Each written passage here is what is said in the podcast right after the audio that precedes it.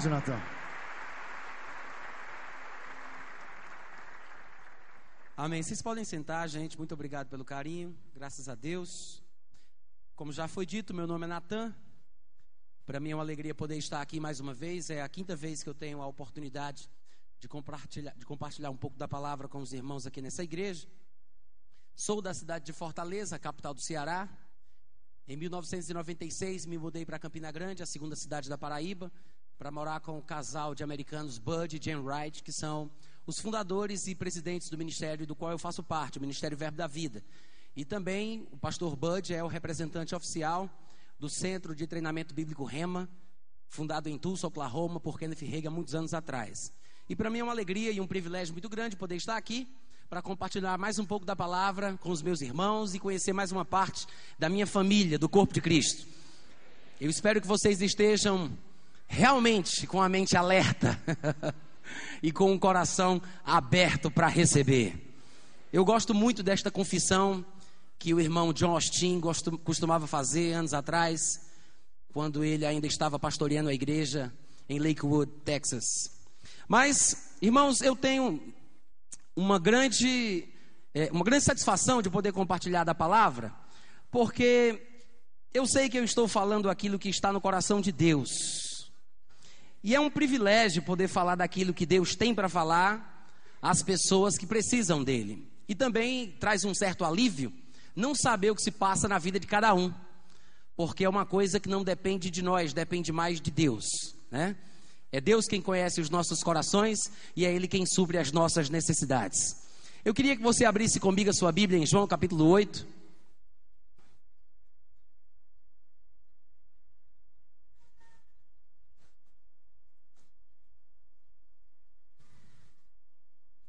João capítulo 8. Todo mundo encontrou?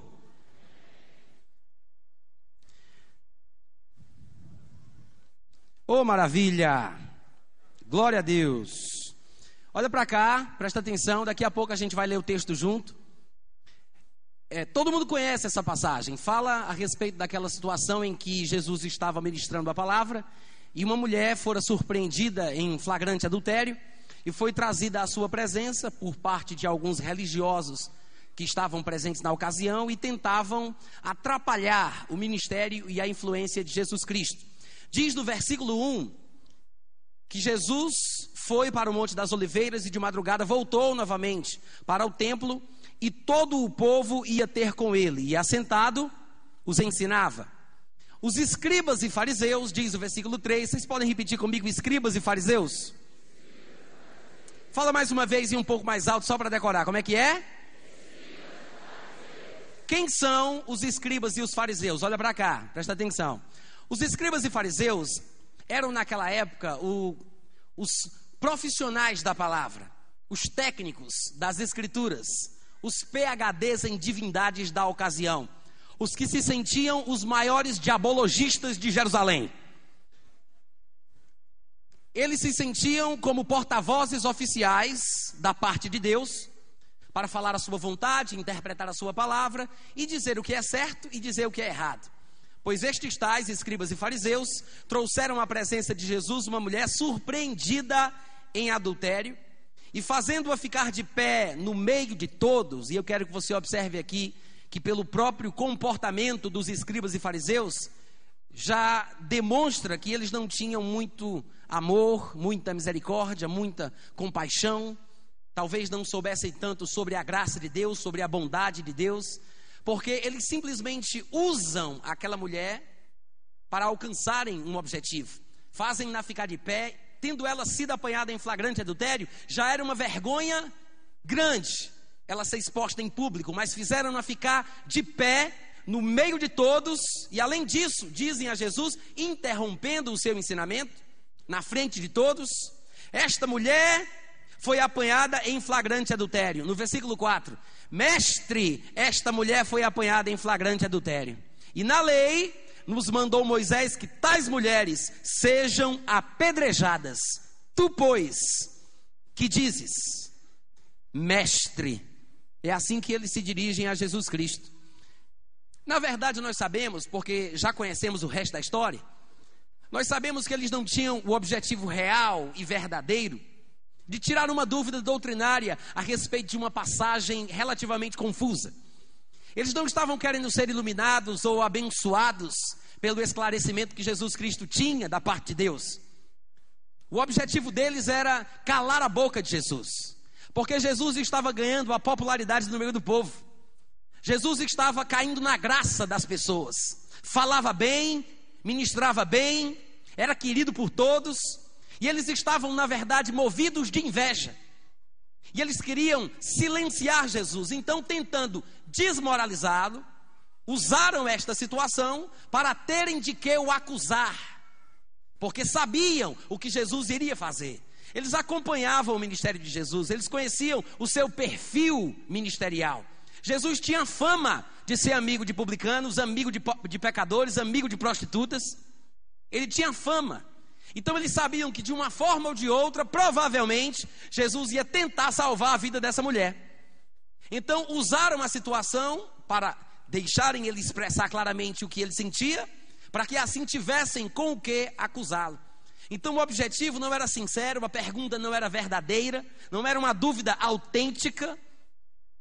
Eles estavam movidos de inveja porque eles se sentiam os pregadores. Eles se sentiam os ministros de Deus, os porta-vozes da verdade, os PHDs em divindade. O que eles queriam fazer com isso? Calar a boca de Jesus, eliminar a concorrência. Alô? E eles dizem: na lei, Moisés mandou que tais mulheres, surpreendidas em flagrante adultério, sejam apedrejadas. Tu, pois, o que dizes? Irmãos, esse povo até soube chamar Jesus Cristo de mestre. E muitas vezes somos assim, e Jesus falou sobre isso lá em Mateus capítulo 15, no versículo 8. Tem gente que honra com os lábios, mas o coração está longe dele. Quantos podem dizer amém? Isso quer dizer, é fácil a gente ter a aparência correta, o palavreado de crente que se espera, as saudações corretas, falarmos corretamente, mas em nosso coração não estamos em sintonia com aquilo que Deus sente, com aquilo que Deus pensa, com aquilo que Deus é. É muito fácil honrar ou falar corretamente da boca para fora. Agora eu quero saber quem é que vai sentir do mesmo jeito. Eu acho que nós estamos nos empenhando demais em querer falar de Jesus. E deveríamos parar para pensar que talvez esteja faltando é falarmos como Jesus. Falar de Jesus todo mundo fala. Falar como Jesus é que eu quero ver. Sentir a mesma coisa, ter a mesma perspectiva, o mesmo amor, a mesma misericórdia, a mesma compaixão. Vocês podem dizer amém de vez em quando? Amém, muito obrigado. Deus abençoe a vossa família. Honra-me com os lábios, mas o coração está o quê? Está o quê, gente? Longe, diga, está longe. Honra com os lábios, mas o coração está longe. E eles diziam muito claramente: na lei, na lei, Moisés mandou matar pessoas que conhecem as Escrituras, que conhecem os textos da Bíblia. É interessante porque você já sabe o final da história. E nós encontramos aqui dois pontos de vista diferentes. Nós encontramos aqueles que defendem as escrituras em nome da verdade, em nome da vontade de Deus, mas que humilham as pessoas. E nós encontramos Jesus que do outro lado é compassivo, misericordioso e pelo seu amor é capaz de encobrir uma multidão de pecados. Antes de você gritar, deixa eu fazer uma pergunta: de que lado você está? Porque muitas vezes somos religiosos demais para conseguir ser como Jesus. Estamos estamos tão voltados para as escrituras, para o que é certo, para o que é errado, que nos comportamos como juízes, cheios de cartões amarelos e vermelhos em nossos bolsos para apitar em qualquer erro que o nosso irmão possa cometer. Isso está fora da palavra, está fora da visão, isso está errado.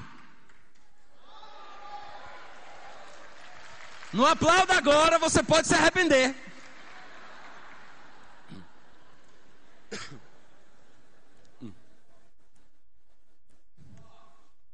E está só começando. Os escribas e os fariseus disseram: na lei, é uma questão de honra, é uma questão de vida ou morte, é uma questão escriturística.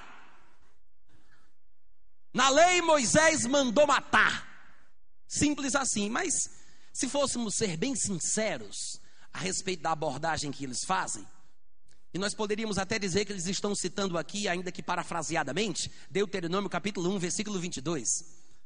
Mas, na verdade, o que o texto diz é que o homem e a mulher que forem surpreendidos em flagrante adultério deverão ser apedrejados. A Bíblia não dizia que a mulher apanhada em flagrante adultério deveria morrer, mas o que Moisés deixou escrito é: o homem e a mulher que forem apanhados, os dois, diga os dois. Não, diz isso mais alto, é os dois. Os dois deveriam ser apedrejados. Então, se é para cumprir a lei, meu irmão, se é para fazer o que está escrito, então eu pergunto: cadê o homem? Cadê o homem? Não é esquisito que só a mulher foi trazida? Deus me perdoe, Deus me perdoe. Mas eu tenho a impressão de que isso aqui é uma tremenda arapuca. Parece uma coisa armada, forjada. Porque os escribas e fariseus estavam sempre à espreita, procurando uma oportunidade para pregar Jesus. Deus me perdoe. Mas a sensação que eu tenho é que isso aqui foi armado. E eles trazem a mulher, não porque queriam fazer aquilo que é certo, não porque andavam de acordo com a palavra, ainda que a citem em suas acusações, porque tem muito crente hoje em dia que também sabe fazer isso. Diz amém, não estou falando contigo.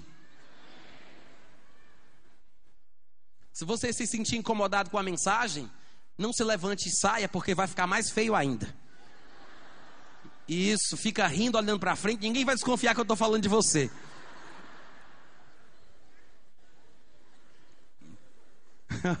Dá uma balançada no irmão que está do teu lado. Diz, eu amo o pregador desta manhã. Vai. Confessa isso. É bíblico chamar as coisas que não são como se fossem. Vai falando. Na lei, Moisés mandou o quê? Nós estamos no começo da história, mas fica bem claro que eles estão defendendo o direito de matar aquela mulher. E eles citam Moisés, que trouxe a lei. E eles dizem: Moisés mandou matar. Mas agora eu vou dizer uma coisa que eu quero que você receba em seu coração. Jesus, Moisés manda matar, mas Jesus faz viver.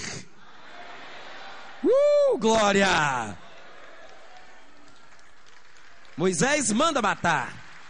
A lei manda matar. Mas Jesus é aquele que traz vida. E vida abundante.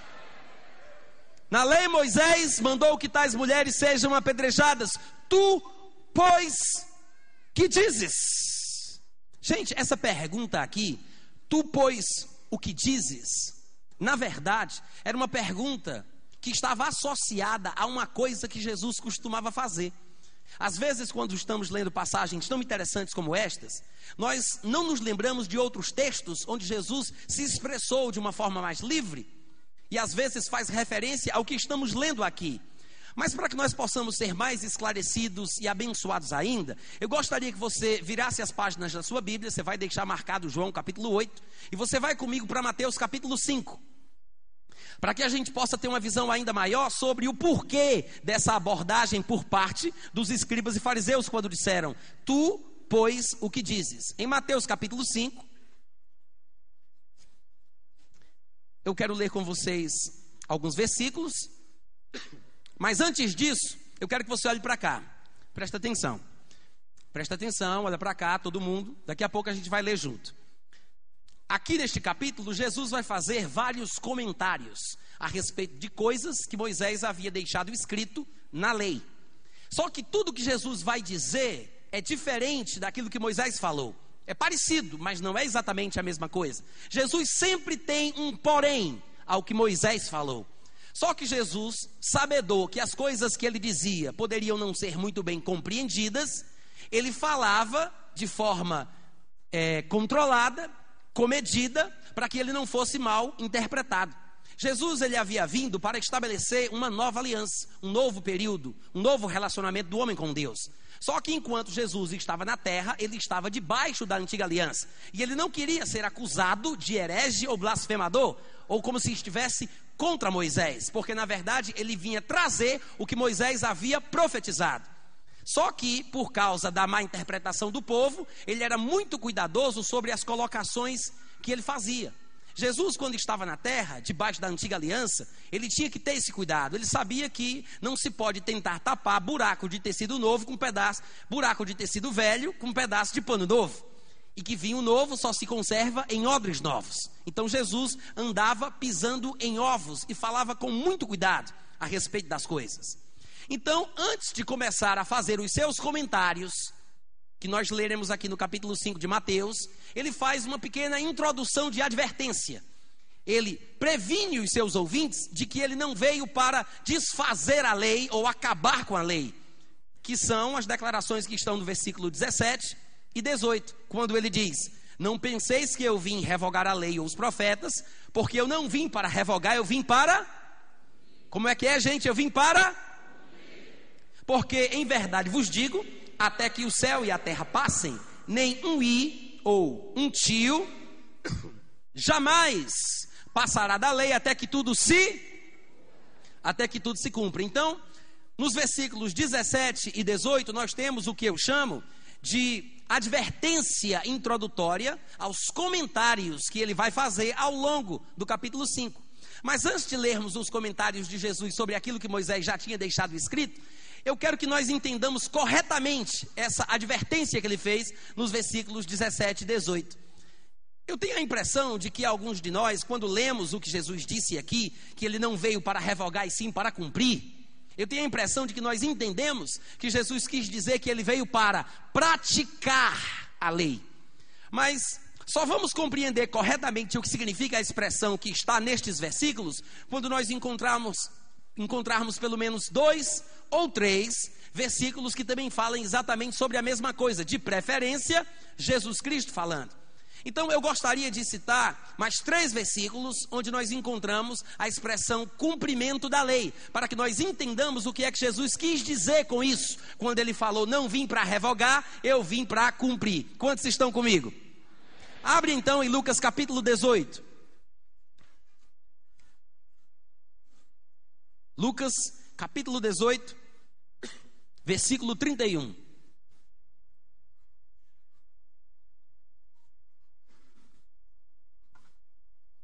Todo mundo encontrou?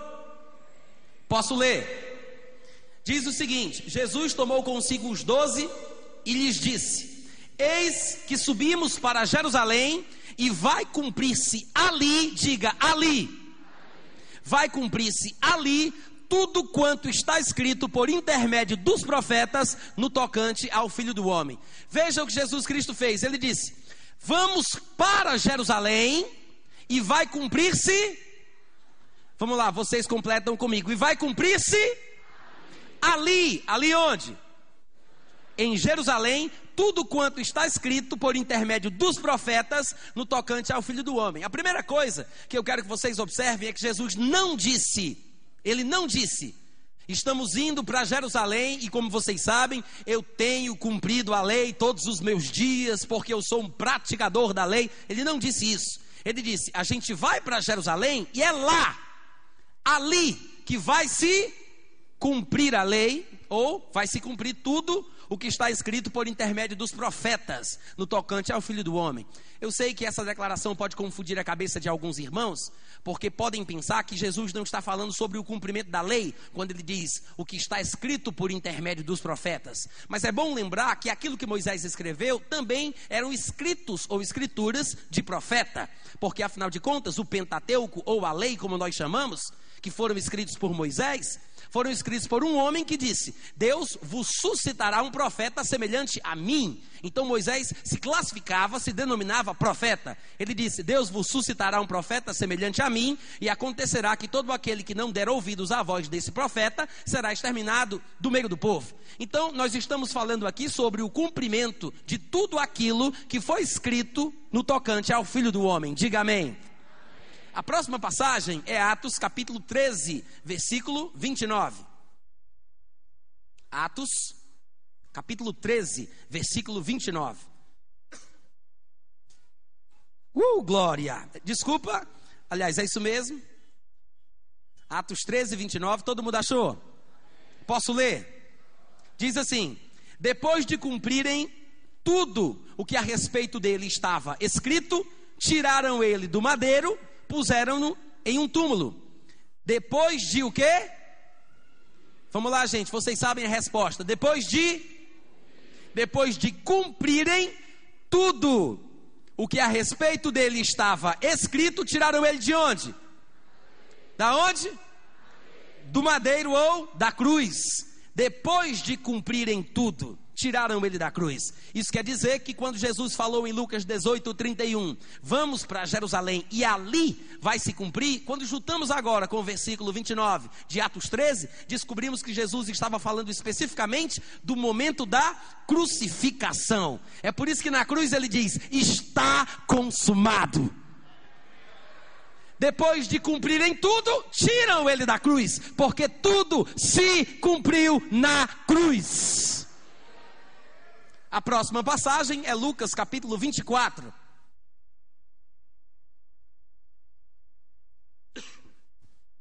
Jesus morre, é sepultado, ressuscita. Daqui a pouco eu digo o versículo. Olha para cá. E durante 40 dias, Jesus fica aparecendo aos discípulos, falando com eles sobre as coisas concernentes ao reino dos céus. Num destes dias, conforme está escrito no versículo 44 de Lucas 24, a Bíblia diz a Bíblia diz, desculpa, que Jesus fala: são estas as palavras que eu vos falei, estando ainda convosco. Olha só, deixa eu explicar por que, ele fala desse jeito. São as palavras que eu falei, estando ainda convosco. Ele está fazendo uma referência ao tempo anterior à sua morte, sepultamento e ressurreição. Estando ainda convosco, no mesmo estado, na mesma situação, com o mesmo corpo. Agora ele se encontra num estado diferente. Quando ele estava na carne, ele estava sendo tentado, ele tinha sono, ele tinha fome. Agora que ele ressuscita dentre os mortos, a Bíblia registra que ele aparece e desaparece. É uma situação completamente diferente. No caminho de Emaús, dois dos seus discípulos o encontram, o convidam para dentro de casa. No momento que vão partir o pão e dar graças, a Bíblia diz que Jesus simplesmente, me desculpe pelo simplesmente, ele desaparece na frente dos discípulos. E depois estão em Jerusalém com as portas trancadas, com medo dos judeus, e Jesus aparece na frente deles. Noutra ocasião, Jesus está dando mandamento aos apóstolos que escolheram pelo Espírito Santo, quando de repente é elevado às alturas e vai subindo ao céu. A Bíblia diz que ele sobe tanto a ponto de ser encoberto pelas nuvens, mas ele não parou ali. Ele continuou subindo, atravessando todas as camadas atmosféricas. Ele atravessou a ionosfera, a toposfera, a ozonosfera. Ele atravessou o céu estelar, chegou no terceiro céu, que também é chamado de paraíso, flexionou os joelhos e se assentou à direita da majestade nas alturas. Uh, glória! Sem precisar de roupa de astronauta, de oxigênio ou de qualquer outra coisa. É um estado diferente do qual ele se encontrava antes de morrer, ser sepultado e ressuscitar. Então, quando ele diz: São estas as palavras que eu vos falava estando ainda convosco, ele está fazendo referência ao seu estado anterior. Quantos podem dizer amém? Mas vamos ao que interessa. Quais são as palavras? Ele diz: Importava se cumprisse tudo o que de mim está escrito na lei de Moisés, nos profetas e nos salmos. Eu quero que você observe que aqui é um, é um momento depois da crucificação, depois do sepultamento, depois da ressurreição.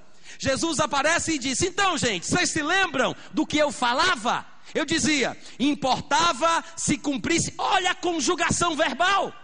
Ele está apontando para o cumprimento da lei no passado. Ele diz: Eu falava que importava se cumprisse tudo. O que Jesus quer dizer? Já se cumpriu. A lei já se cumpriu. Três textos eu dei aos irmãos: Lucas 18, 31, Atos 13, 29, Lucas 24, 44. Um diz: Vamos para Jerusalém e ali vai se cumprir. Atos 13, 29 diz: Depois de se cumprir tudo, tiraram ele da cruz. E depois Jesus aparece dizendo: Eu não falava que importava se cumprisse?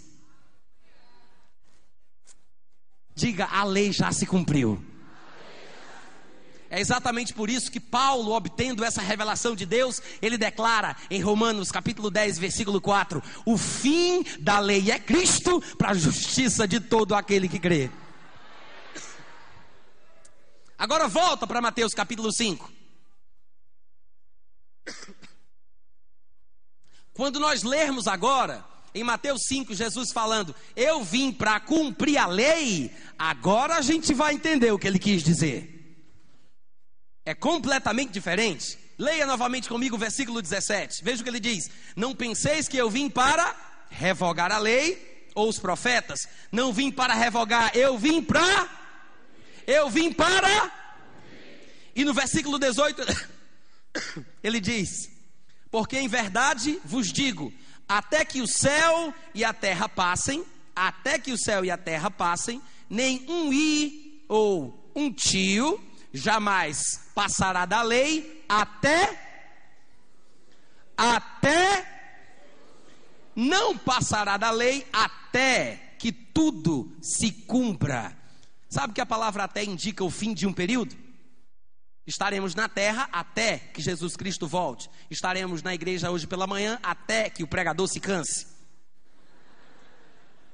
Então Jesus diz: é só um exemplo, gente, calma não, a lei não passará até que tudo se cumpra.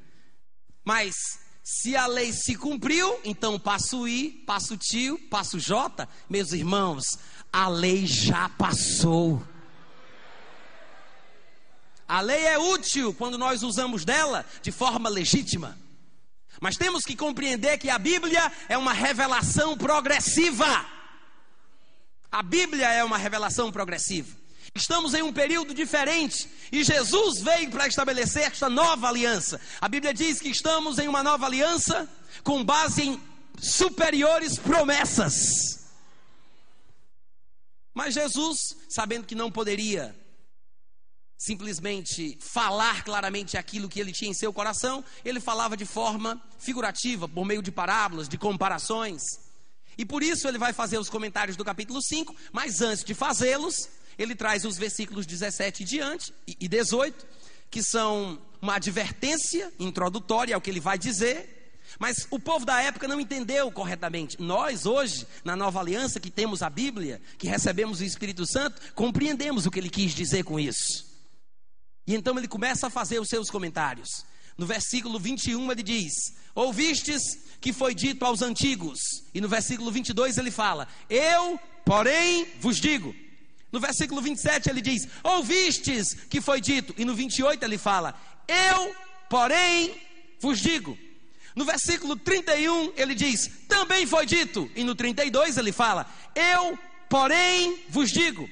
No 33 ele diz: Também ouvistes que foi dito. E no 34 ele acrescenta: Eu, porém, vos digo. No 38 ele diz: Também ouvistes que foi dito. E no 39 ele diz: Eu, porém, vos digo. No 43 ele fala: Ouvistes que foi dito. E no 44 Jesus acrescenta: Eu, porém, vos digo. Oh, aleluia! Jesus sempre tinha um porém ao que Moisés falava. Você pode pensar que não, mas isso irritava os religiosos daquela época. Alguém com uma perspectiva diferente, alguém que citava as escrituras, mas com uma abordagem singular, única, especial, irritava os PHDs em divindade da ocasião. Os doutores da lei, os escribas e os fariseus. Então, eles provavelmente andavam à espreita procurando uma oportunidade para tentá-lo. Quando voltamos para João capítulo 8, nós encontramos uma situação em que os escribas e fariseus parecem achar oportuna para calarem a boca de Jesus. Eles sempre têm um porém. Então, trouxeram uma mulher apanhada em flagrante adultério, colocam-na de pé no meio de todos e dizem: Ó, oh, o negócio é o seguinte, compadre. Moisés mandou matar. Fala aquele teu negocinho lá, eu, porém, vos digo. Fala, eu, porém, vos digo. Ficaria claro que Moisés disse uma coisa e Jesus estava dizendo outra. Eles queriam colocar Jesus e Moisés um contra o outro para desmoralizar Jesus, para calar a boca dele, silenciar a sua voz. Eles queriam eliminar a concorrência, com inveja, porque o povo gostava do que ele dizia. Moisés mandou matar, tu, porém, o que dizes? E a Bíblia diz que isto diziam tentando para terem de que o acusar. Só que a Bíblia diz que Jesus se inclinou e escrevia na terra com o dedo. Eles queriam acusá-lo do que Jesus iria dizer, mas como é que podem acusá-lo se Jesus não fala nada? Quantos aqui sabem que Jesus não era besta? Quantos já aprenderam que burrice não é fruto do Espírito? Jesus era um homem sábio, meus irmãos. A primeira lição que nós temos que aprender com esse comportamento de Jesus é o seguinte: tem momento para falar, mas tem momento para calar a boca também. Muitas vezes estamos insistindo em implicar, brigar, fazer confusão com os nossos parentes, nossos vizinhos, colegas de trabalho, tentando falar de Jesus, e não percebemos que existem momentos em que temos que aprender a calar a boca e baixar a cabeça. Não que você esteja errado, não que você não tenha coisas boas para dizer, mas às vezes a gente implica tanto, a gente insiste tanto, a gente briga tanto, que as pessoas não conseguem mais receber da nossa vida. O nosso comportamento errado fala tão alto que as pessoas não conseguem ouvir o que a gente diz. Diz amém, crente. Amém, irmãos? Precisamos aprender a calar a boca de vez em quando e esperar da parte de Deus. Eu sei que Jesus baixar a cabeça desse jeito aqui, ficar calado e quieto, sendo desafiado, é uma coisa que nos intriga um pouco, porque Jesus não tinha medo. Jesus ele enfrentava, você deve lembrar, Jesus Cristo chegou a preparar um açoite, um chicote, entrou no templo, expulsou os cambistas, virou as mesas, expulsou, libertou os animais, e de vez em quando ele se dirigia aos religiosos da sua nação e o chamava de raça de víboras, hipócritas, sepulcros caiados, filhos do diabo. Cadê esse Jesus cabra macho que eu não estou vendo aqui? Ele está ensinando a palavra e ele é interrompido, ele cala a boca, ele baixa a cabeça e o homem vai escrever no chão com o dedo. Irmãos, deve ter, deve ter uma razão para Jesus fazer isso? Quantos aqui acreditam que Jesus Cristo vivia aquilo que ele pregava? Quem vive aquilo que prega somos nós, que estamos no púlpito, Deus traz revelações e às vezes coisas que nem, nem havíamos pensado antes. E a gente desce do púlpito e tenta correr atrás para tentar recuperar o tempo perdido e praticar aquilo que a gente pregou. Mas Jesus ele pregava aquilo que ele já vivia. Nós vivemos aquilo que pregamos, mas Jesus pregava aquilo que ele vivia. Se Jesus comportou assim, irmãos, seria bom que nós encontrássemos algum lugar nos evangelhos onde encontramos Jesus falando sobre o seu ponto de vista a respeito de como devemos agir quando somos confrontados, quando somos desafiados por autoridades, pessoas de influência, investidas de autoridade do meio do povo. E graças a Deus nós temos um bom exemplo sobre isso em Mateus capítulo 10. Quem vai lá comigo? Abre a tua Bíblia, Mateus capítulo 10.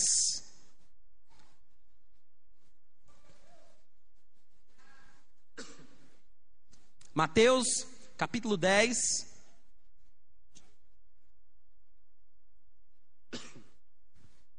Do versículo 16 em diante, Jesus está falando com seus discípulos e diz o seguinte: Eis que eu vos envio como ovelhas para o meio de lobos.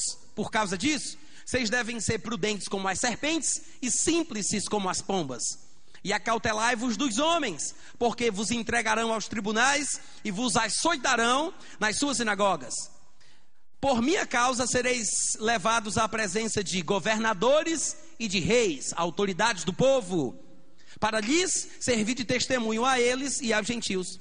E quando vos entregarem, não cuideis ou não penseis ou não vos preocupeis em como ou o que? Jesus disse: quando isso acontecer, de vocês serem entregues às autoridades do povo, para explicar ou dizer qual é a razão da esperança que existe em vós, ele fala: não cuideis em como ou o que. Diga como ou o que. Jesus falou sobre duas coisas, sobre as quais não precisamos ou não devemos nos preocupar. Não vos preocupeis em como ou o que haveis de falar, porque naquela hora, eu gosto disso. Ele diz: é naquela hora, meu irmão. Na hora do vamos ver, não é uma semana antes, não é no jejum do mês passado, não é na vigília do final de semana anterior. É naquela hora que vos será concedido o que haveis de falar visto que não sois vós os que falais, mas o Espírito de vosso Pai é quem fala em vós. Uh, glória! Jesus disse: não se preocupem em como falar o que vocês têm que falar, porque uma coisa é dizer algo e a outra coisa é como dizer este algo.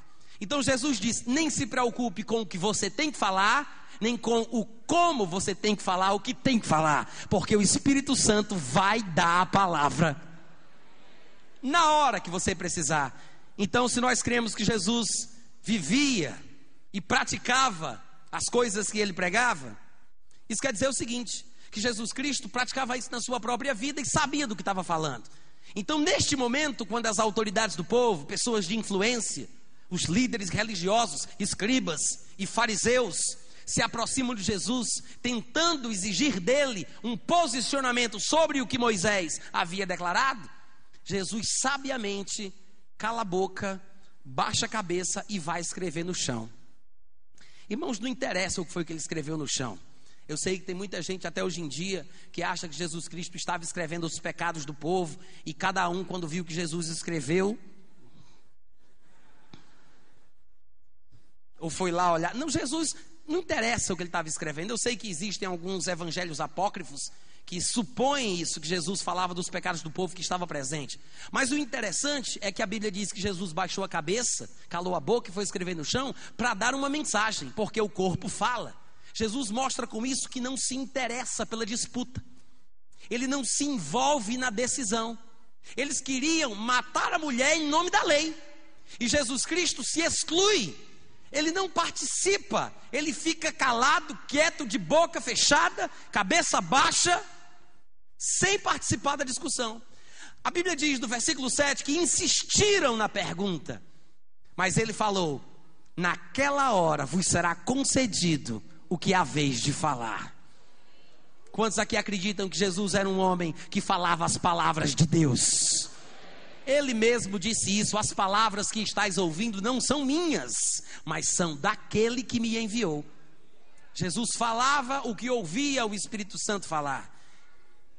E como insistisse na pergunta, diz o versículo 7, que Jesus se levantou e lhes disse: Aquele que dentre vós estiver sem pecado, seja o primeiro que lhe atire pedra. E tornando a inclinar-se, continuou a escrever no chão. Ele foi interrompido porque ele estava ensinando. Ele calou a boca, baixou a cabeça, foi escrever no chão. Insistiram na pergunta, insistiram na pergunta. Finalmente ele se levanta, ele fala, mas depois ele volta a calar a boca, baixar a cabeça e continua escrevendo no chão. Mas a questão, irmãos, é que aquilo que Jesus fala é que é o grande negócio. Porque Jesus ele diz: aquele que dentre vós estiver sem pecado, seja o primeiro que lhe atire pedra e continua do jeito que estava, sem se envolver, mas ele deixa à mercê dos acusadores a decisão que vão tomar. Jesus não entra na disputa, não debate, não cita versículo, não faz confusão, ele dá uma palavra inspirada por Deus. Uma palavra inspirada por Deus pode fazer toda a diferença na vida de alguém. É por isso que talvez nós, tamo, nós estamos gastando tanto tempo com os nossos parentes, nossos conhecidos, tentando falar de Jesus ou falar de alguns princípios da palavra e não tem surtido efeito, porque estamos fazendo em nossa própria força. Mas se fizermos debaixo da unção do Espírito Santo, Uma palavra vai fazer toda a diferença. Eu me lembro de uma história quando eu ainda morava no Rio de Janeiro, na Zona Oeste, precisamente em Campo Grande, e um amigo meu me contou que estava numa grande avenida da cidade, no centro, no canteiro do centro, e havia muitos carros indo e vindo nas duas mãos. E ele disse que tinha uma parada de ônibus de um, do determinado lado e uma criança na frente de um ônibus que estava parado. E a criança parecia dar a ideia de que iria atravessar aquela rua para se encontrar com a mãe que estava no canteiro do meio onde ele estava. E do ponto de vista daquele meu amigo, ele via um carro vindo em alta velocidade na mesma mão do ônibus lá atrás. Eu levo um certo tempo para descrever essa história para você conseguir visualizar em sua mente o que eu estou tentando dizer. Mas você sabe que quando isso acontece é uma fração de segundos, não sabe? É tudo muito rápido, acontece muito rapidamente, você até se surpreende. Então esse meu amigo disse que quando viu aquilo e percebeu o acidente que poderia acontecer, na hora ele não soube o que fazer para ajudar a criança. Ela começou a correr e ele só teve o impulso de fazer. Ah! Deu um grito. A menina soltou o que tinha no chão, o carro passou, mas ela ficou parada e foi salva. Se um grito dado na hora certa salva uma vida, por que, que uma palavra na unção do Espírito Santo não salva? Claro que salva. Claro que salva. Foi isso o que Jesus fez aqui. Ele disse: Aquele que dentre vós estiver sem pecado. Veja o que ele disse. Parece que Jesus está dizendo: Pode apedrejar. Jesus não disse: Não façais isso. Vocês também pecam, seus safados sem vergonhas. Ele não fez isso. Ele disse: Aquele que dentre vós estiver sem pecado, seja o primeiro que atire pedra. Ele não disse: Não atirem pedra. Agora, o que ele disse e a forma que ele disse é o que faz a diferença, o como. Como dizer e o que dizer. Ele não disse, só pode participar do apedrejamento de hoje à tarde quem nunca pecou. Os que nunca pecaram, por favor, preencham aqui o formulário, a minha fila à minha direita. Ele não disse isso. Ele disse a primeira pedra. Aquele que dentre vós estiver sem pecado, atire a. Atire a Vamos lá, todo mundo junto, hã? Primeira pedra. Ele não disse que todos os apedrejadores deveriam estar sem pecado. Ele disse uma pessoa sem pecado para começar o negócio. A primeira pedra, a primeira tem que ser arremessada por um que não tenha pecado. E depois baixou a cabeça, calou a boca e foi escrever no chão. Jesus preenchia os pré-requisitos que ele mesmo estabeleceu. Se era para não ter pecado e só precisava de um para tirar a primeira pedra, Jesus poderia ter feito isso. Agora eu lhe pergunto: se o único que poderia ter apedrejado não apedrejou, quem você pensa que é? O único.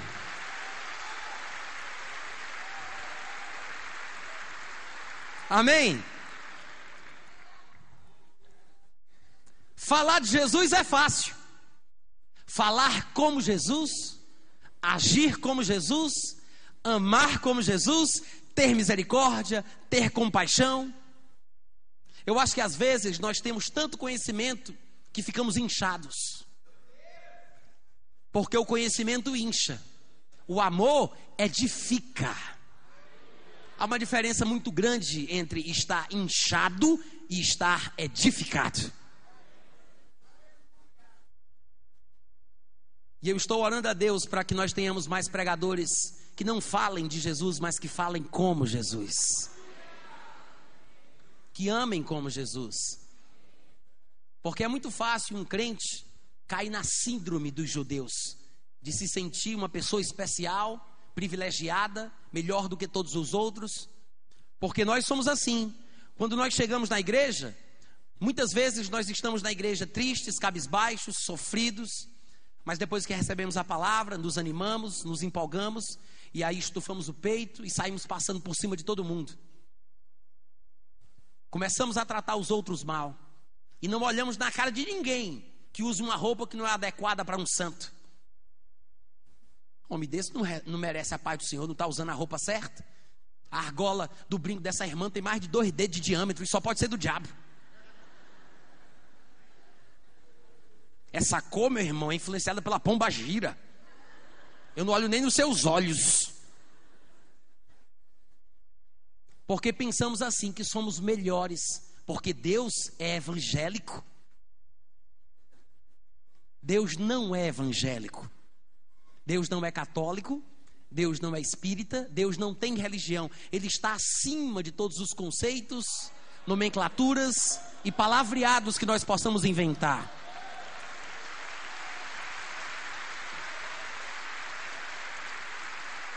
Deus é aquele que faz, Deus é aquele que faz o sol nascer sobre o bom e sobre o mal.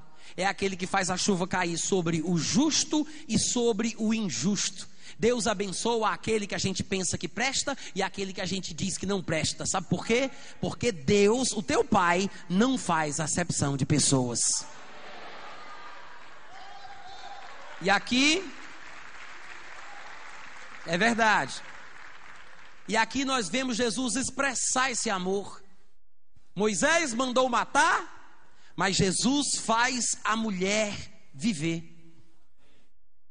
A Bíblia diz que depois que Jesus fala isso, no versículo 9, ouvindo eles esta resposta, e acusados pela própria consciência, olha aí, nem o pregador acusou os acusadores, mas eles foram acusados pela própria consciência. Saiba de uma coisa, irmãos, que até mesmo a consciência mais adormecida, quando ela se confronta com uma palavra inspirada pelo Espírito Santo, até a consciência adormecida desperta. É isso que a palavra debaixo da unção do Espírito Santo faz.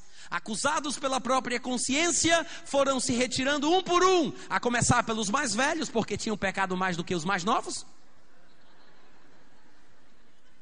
até os últimos ficando só Jesus e a mulher no meio onde estava. Ergue... Desculpa. Diz o versículo 10 que, erguendo-se Jesus e não vendo a ninguém mais além da mulher, ele perguntou.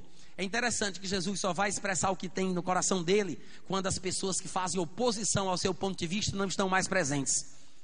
Tem sempre gente querendo ouvir de Jesus alguma coisa, mas não está pronto para receber o que ele tem a dizer. Você quer dar liberdade para ele falar o que ele pensa? Não fique contra tudo aquilo que ele diz. O pessoal vem para a igreja e fica, fala Deus, fala Deus, fala. Aí Deus fala de verdade. É uma coisa que você não queria ouvir, que você não gosta, você se segura nos bancos e fica, cala Deus, cala. Deixa Deus falar, meu irmão. Deixa Deus falar. Deixa Ele abençoar a tua vida nessa manhã.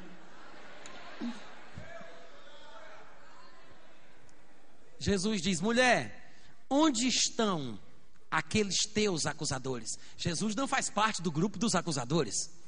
Isso quer dizer que nós que seguimos a Cristo não devemos fazer também. Onde estão aqueles teus acusadores? Ninguém te condenou, Senhor? Ninguém te condenou? E ela diz no versículo 11: Ninguém, Senhor. Olha, eu vivo aqui há muitos anos. Eu sei que esses homens são bons nesse negócio de apedrejamento, mas ninguém me condenou. Aí Jesus conclui dizendo: Nem eu tampouco te condeno. Vai, e olha o que ele diz: Não peques mais.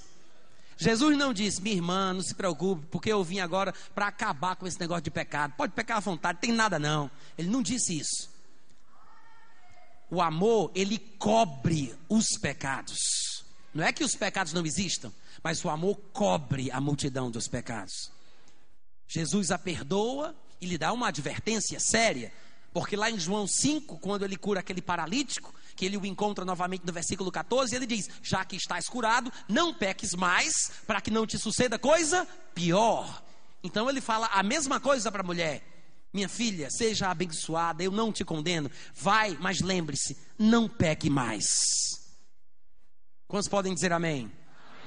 Eu quero lembrar das palavras de João, quando ele disse no capítulo 1, a partir do versículo 15, falando sobre Moisés e Jesus. Ele diz no versículo 17 que a lei foi dada por intermédio de Moisés, a graça e a verdade vieram por meio de Jesus Cristo. A lei foi dada por Moisés, mas a graça e a verdade vieram por Jesus Cristo. O problema é que tem muita gente que não entende o que significa a graça e a verdade e maltrata os seus parentes, os seus conhecidos, os seus vizinhos, numa forma dura de falar do Evangelho. Mas a verdade dói, irmão Natan. Eu gosto de dizer que a minha Bíblia fala que a verdade liberta. O que dói às vezes é a nossa maneira de falar a verdade. A verdade liberta. A mensagem desta manhã fala sobre o amor cristão que nós temos derramado em nossos corações. É com esse amor que você deve amar o seu irmão. E eu sei que às vezes pode ser difícil, porque você pode pensar em alguém que lhe maltrata, que lhe faz mal, mas amar quem me ama é muito fácil. Saudar quem me saúda, todo mundo faz. Até a turma da bandidagem de Fernandinho Beiramar sabe fazer isso. Nós temos que amar aqueles que nos odeiam, que nos perseguem, que nos maltratam. Até a minha sogra, irmão Natan, até a sua sogra. Ah, mas você não conhece o meu marido? Nem conheço, nem preciso conhecer. O marido é seu. Mas você vai ter que amá-lo do mesmo jeito. Alguém poderia pensar: se eu soubesse que a lei dos crentes era assim, que é obrigatório amar os outros, até que a gente não gosta, eu nem tinha entrado na lei dos evangélicos. Meu irmão, não se incomode não, ainda tem tempo, vai-se embora, vai ser macumbeiro. Fica à vontade. Mas se você quer estar no corpo de Cristo, na igreja do Senhor Jesus, você é obrigado, é um dever que você tem de amar, e, e presta atenção, para eu poder concluir essa mensagem. Eu não estou falando aqui sobre amar o meu próximo como eu me amo a mim mesmo. Isso não interessa, isso é coisa da lei. Está escrito em Levítico capítulo 19, versículo 18: amar o próximo como eu me amo é coisa da lei, não é o novo mandamento. O novo mandamento está em João capítulo 13, versículo 34, João capítulo 15, versículo 12. Em João 13, 34, Jesus diz: Novo mandamento vos dou. Em João 15, 12, ele diz: O meu mandamento é este. E depois acrescenta: Que vos ameis uns aos outros, como eu vos amei. Eu não posso querer amar como eu me amo, porque tem gente que não se ama como convém. Tem gente que não sabe o valor que tem, que se autodeprecia, que se autodespreza espírito de comiseração. Você não vai me amar com esse amor miserável, meu irmão. Você vai me amar como Jesus te amou. É esse o amor que você me deve. Me deve. Deve.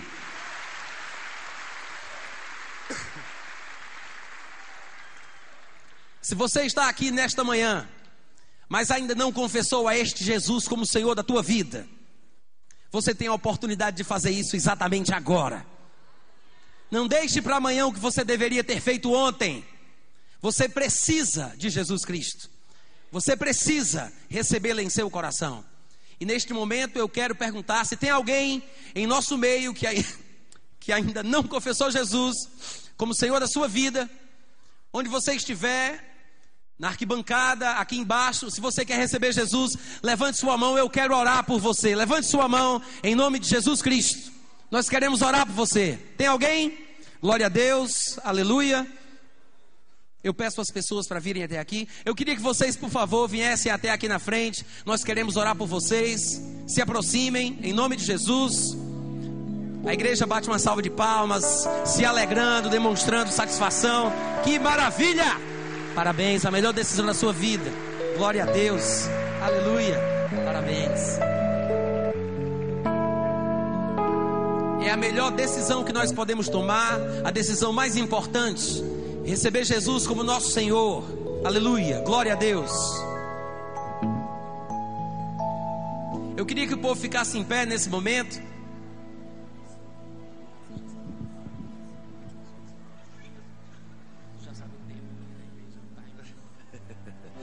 Fique de pé, isso. Você quer entregar a sua vida a Jesus? Vem correndo aqui para frente. Pode vir. Sai aí da segunda galeria, aqui da primeira galeria, aqui do térreo. Se você quer entregar a sua vida a Jesus, ou se você estava afastado dos caminhos do Senhor, mas nessa manhã você quer voltar para